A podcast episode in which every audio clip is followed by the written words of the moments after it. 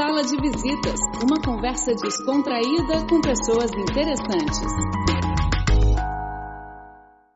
Olá, caros ouvintes, amigos, muito bem-vindos ao nosso programa Sala de Visitas. Eu sou Isabel. No bate-papo de hoje, vamos conversar com uma escritora portuguesa, Isabel Figueiredo. É professora da escola secundária, mas em 2016 publicou seu primeiro romance, A Corta, muito bem acolhido em Portugal e no Brasil. Muito obrigada pela entrevista e muito bem-vinda à China. Não imaginaria vir a conhecer, está a ser uma surpresa para mim, estou a gostar muito. E vamos primeiro falar sobre esse livro. É, parece o primeiro romance a corta. Sim. Este livro, pelo título, já chama muita atenção de nós, pessoas modernas. Que, qual será essa grande mensagem que quer expressar através desse Bem, a mensagem principal de A Gorda é que nós, na verdade, somos seres humanos todos iguais uns aos outros.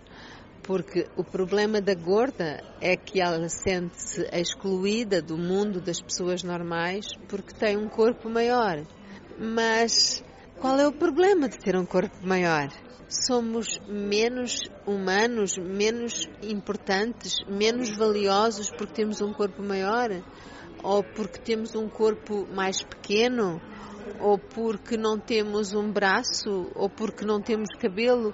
No fundo, é uma questão de igualdade. Nós somos todos iguais, gordos, magros, com uma perna ou sem, ou sem cabelo. Não, isso é tudo aparência, é tudo aparência, não é essência. E o que a protagonista do romance quer questionar é que o, que o que realmente interessa é a nossa essência, não a nossa aparência. E ela quer questionar isso porque eu, enquanto escritora, quero questionar isso.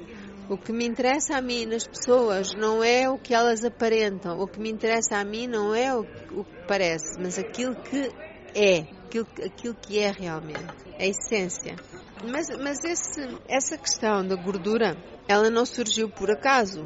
Ela surgiu porque eu sempre fui uma mulher gorda, uma mulher grande, e que ao longo de muitos anos uh, fui vítima de desprezo pelos outros, por ser uma mulher diferente. O que eu quero questionar nesse livro é essa questão do não haver lugar para. O ser humano é o ser humano, não há lugar para a diferença. Mas também é, é, é um livro sobre mais coisas, é um livro também sobre a relação com o pai, a mãe, o amor. Eh, tem muitas coisas aí. Por isso, este livro tem um teor de autobiografia? Sim, tem. Mas é. essa, Maria Luísa, essa personagem, sofreu algumas eh, situações é igual que a senhora? Sim, algumas situações são romanceadas. Algumas não são. Por exemplo, essa, posso dizer-lhe uma que não é romanceada. A Maria Luísa fez uma operação ao estômago no livro para perder peso. Eu fiz essa operação ao estômago e eu sei o que é sofrer essa situação para perder peso. E há algumas coisas que não que são partem também da minha experiência de vida. Por isso é um livro que mistura a realidade e a ficção. Com esse novo corpo, Maria Luísa e também a professora conseguiu procurar ser marco ou ser essa diferença de corda e o que eu sinto é que a Maria Luísa, a personagem Maria Luísa, tal como eu, não consegue nunca ultrapassar essa mágoa que tem dentro de si por ser gorda ela sente-se gorda para sempre, mesmo que tenha perdido peso e tenha ficado com um aspecto mais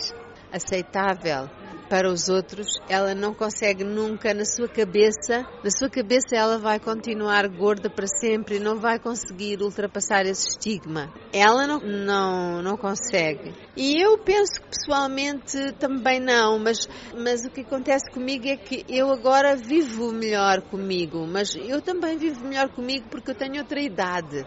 A idade ajudou-me a ser muito tolerante comigo e com o meu corpo e a deitar fora tudo o que é aparência e a só dar importância àquilo que é realmente eh, verdadeiro. E sobre este livro, o título de cada capítulo também é muito interessante. Casa é sempre um corpo que nos abriga.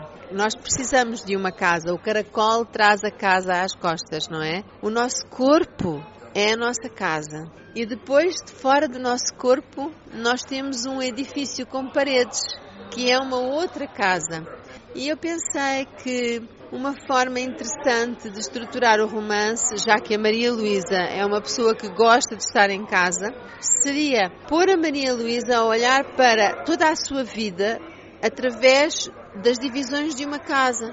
E eu pensei, então vamos, vamos, vou fazer assim.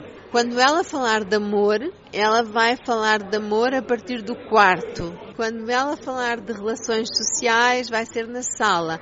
Então, na minha cabeça, eu comecei eu, eu, precisava de uma organização para o livro e pareceu-me que a, a simbologia dos, das divisões da casa servia bem para contar a vida da Maria Luísa. E foi esse estratagema que eu inventei. Essa estrutura muito criativa, muito interessante. Eu vi aqui, tem três obras cada um mais ou menos 10 anos, 20 anos para formar uma obra.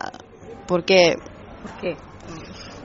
esse tempo longo para. Porque em Portugal, vamos, vamos às questões mais práticas. Em Portugal, não sei se há muitos escritores que vivam sem fortuna, que não sejam ricos, que vivam da, da escrita. É impossível uma pessoa pagar renda de casa, comer e sustentar filhos eh, vivendo da escrita. Então nós temos de trabalhar. E o trabalho é um, o trabalho é duro, não é? O trabalho ocupa o trabalho de uma. Eu fui jornalista, fui professora. Esse trabalho não me deixava muito tempo para escrever. Então houve a necessidade de parar para trabalhar. E depois também houve outra coisa, que também foi, também foi uma consciência minha de que era também necessário amadurecer a minha escrita. O primeiro texto que eu escrevi, hoje, eu hoje nem sequer gosto dele, o primeiro de 88, não é? Eu não gosto desse texto. Era muito jovem. Portanto, quando eu. Mas se você me perguntar se eu gosto deste 2009, sim, eu gosto. Já foi um texto muito, muito pensado na minha cabeça. Eu já vivi mais, li mais, aprendi mais. Eu acho que é necessário deixar passar algum tempo para amadurecer a escrita. E isso foi, essa foi, esse foi um outro motivo. E por outro lado, achei que isso uh, veio também conjugar-se com a necessidade de deixar passar tempo para crescer e amadurecer a forma de escrever. Quanto tempo levou para concluir esta? Esse livro aí demorou-me cinco anos a escrever. Cinco anos. Eu não me importo de levar 5 anos, ou 6 anos, ou 7 anos a escrever um livro. Eu quero é que quando ele sai para o, para o público leitor o poder ler, eu não tenha vergonha dele. Eu sinta que aquilo está realmente bom. E isso eu sinto, relativamente a estes dois livros que tenho, eu sinto, sinto orgulho deles. Sinto que são duas obras que satisfazem o leitor e satisfazem-me a mim. Eu tenho um próximo livro para sair este hum, outono. E é meu, é meu, faz parte dos meus planos ele sair este outono. Mas se eu chegar ao fim do verão e sentir que o livro ainda não está bom, ainda não está suficientemente perfeito, então ele não sai. Esse livro só vai sair quando eu sentir que ele está bom. Eu não tenho, eu não quero, não é importante para mim publicar muitos livros. É importante para mim publicar livros muito bons. Este livro parece que tem sucesso e por isso essa facilita mais, eh, ter mais tempo fugar. Bem, na verdade, tomei a decisão de deixar a escola, deixar, já não, já deixei de dar aulas e neste momento estou só a viver da escrita. Não posso dizer que ganho muito dinheiro, não ganho, mas eu quero oferecer-me o direito de, a partir de agora, fazer só aquilo que sempre sonhei fazer, que foi ser escritora. E prefiro viver agora com menos dinheiro mas mais felicidade do que antigamente com mais dinheiro e menos felicidade, porque quando não escrevia era menos feliz e agora sou mais feliz. Por isso eu agora tenho mais tempo para escrever. Mais experiência, talvez uh, sente que tem muitas coisas que, que queres. Sim, sim, sim, é verdade. Sim. E esse livro também fala de relacionamento com os pais e sabemos que a senhora uh, vivia a adolescência separada com os pais. De fato, essa situação ocorre muito na China, porque muitas crianças vivem separados com pais. Os pais trabalham nas cidades e elas ficam com os avós. E como foi esse sentimento de experiência de ficar separados com os pais? Bem, eu não sei como é a situação na China. Eu acho que no início da, da na primeira infância, nos nossos primeiros anos de vida, faz muita falta ter um amor, um amor muito forte dos pais. E se não forem os pais, então que sejam os avós. Mas as crianças precisam de ser cuidadas com muito amor na primeira infância. Porque esse cuidado que elas, esse cuidado que é dado às crianças na primeira infância é que lhes vai dar a segurança e a força que elas vão ter depois no futuro. Eu tive sorte com isso porque eu, eu fui uma filha, uh, fui filha única. Os meus pais tiveram-me já muito tarde, com 40 anos, e eu fui uma filha muito privilegiada no sentido em que recebi muito amor do meu pai e da minha mãe. Isso permitiu-me que eu, quando, quando eu me separei deles aos, aos 12 anos, uh, para viver longe deles durante 10 anos, eu era uma adolescente muito forte muito segura, muito autoconfiante. Isso fez com que, por um lado, eu sentisse a falta deles, senti uma grande solidão.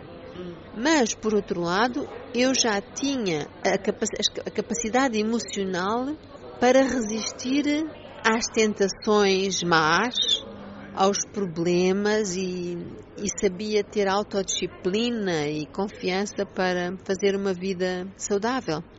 Então eu sinto que foi um tempo difícil, foi um tempo duro, foi um tempo solitário, mas também foi uma grande aprendizagem para mim viver sem os meus pais. E, mas eles são, os, viver, os meus pais são uma grande referência para mim, mesmo agora que já estão ambos mortos. Eu continuo a honrar os meus pais e a lembrá-los e é mesmo, os meus pais são grandes amores na minha vida e a esperar que os meus pais não sei onde é que os meus pais estão, não sei se, se o espírito deles existe ou não, mas se existir, eu, eu quero que eles tenham orgulho de mim e quero que eles saibam que eu os amo.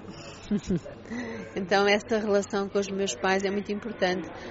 Eu não sabia que na China havia essa, esse fenómeno de, de separação, não é? Mas eu acho que as, se as crianças na primeira infância tiverem uns avós que os amem, ou uns tios, ou, se, se as crianças receberem amor e confiança, uma atitude de confiança, de amor, eu acho que, que as crianças conseguem formar-se de forma saudável.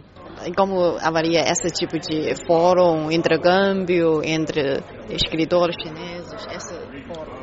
Eu acho que é muito importante para povos diferentes contactarem uns com os outros, ouvirem-se uns aos outros. Nós, em Portugal, conhecemos mal a China. Nós conhecemos, nós, é muito curioso, porque nós temos sobre a, a China uma ideia bastante grandiosa. Nós achamos que a China é uma, uma cultura muito desenvolvida do ponto de vista da medicina, da literatura, do comércio com rituais ancestrais, nós temos consciência de que há uma cultura chinesa respeitável, e, mas nós não conhecemos pormenores dessa cultura chinesa. Também a China é muito grande. A China tem várias culturas, penso eu, não é? Eu acho que sempre que podemos estar em contacto uns com os outros, povos diferentes, é bom. Nós temos coisas que somos do Mediterrâneo e temos um, um, um temperamento diferente, temos a aprender com os chineses. E penso que os chineses também têm a aprender connosco, que somos diferentes, que temos um comportamento mais efusivo, mais, eh, não é? Mais, eh, mais quente. É bom. E é bom também pôr as literaturas a circular. Eu quero saber mais sobre a China. Eu quero saber mais sobre os chineses. Eu quero ler os chineses. Eu estou curiosa em relação aos escritores chineses que estavam hoje na mesa. Fiquei curiosa. Então esperamos um dia ter mais uh, romances chineses introduzidos em Portugal e também temos chance de ler em chinês a corda da senhora. Obrigada pela essa entrevista. Eu é que tenho de agradecer muito a oportunidade de ter podido falar consigo.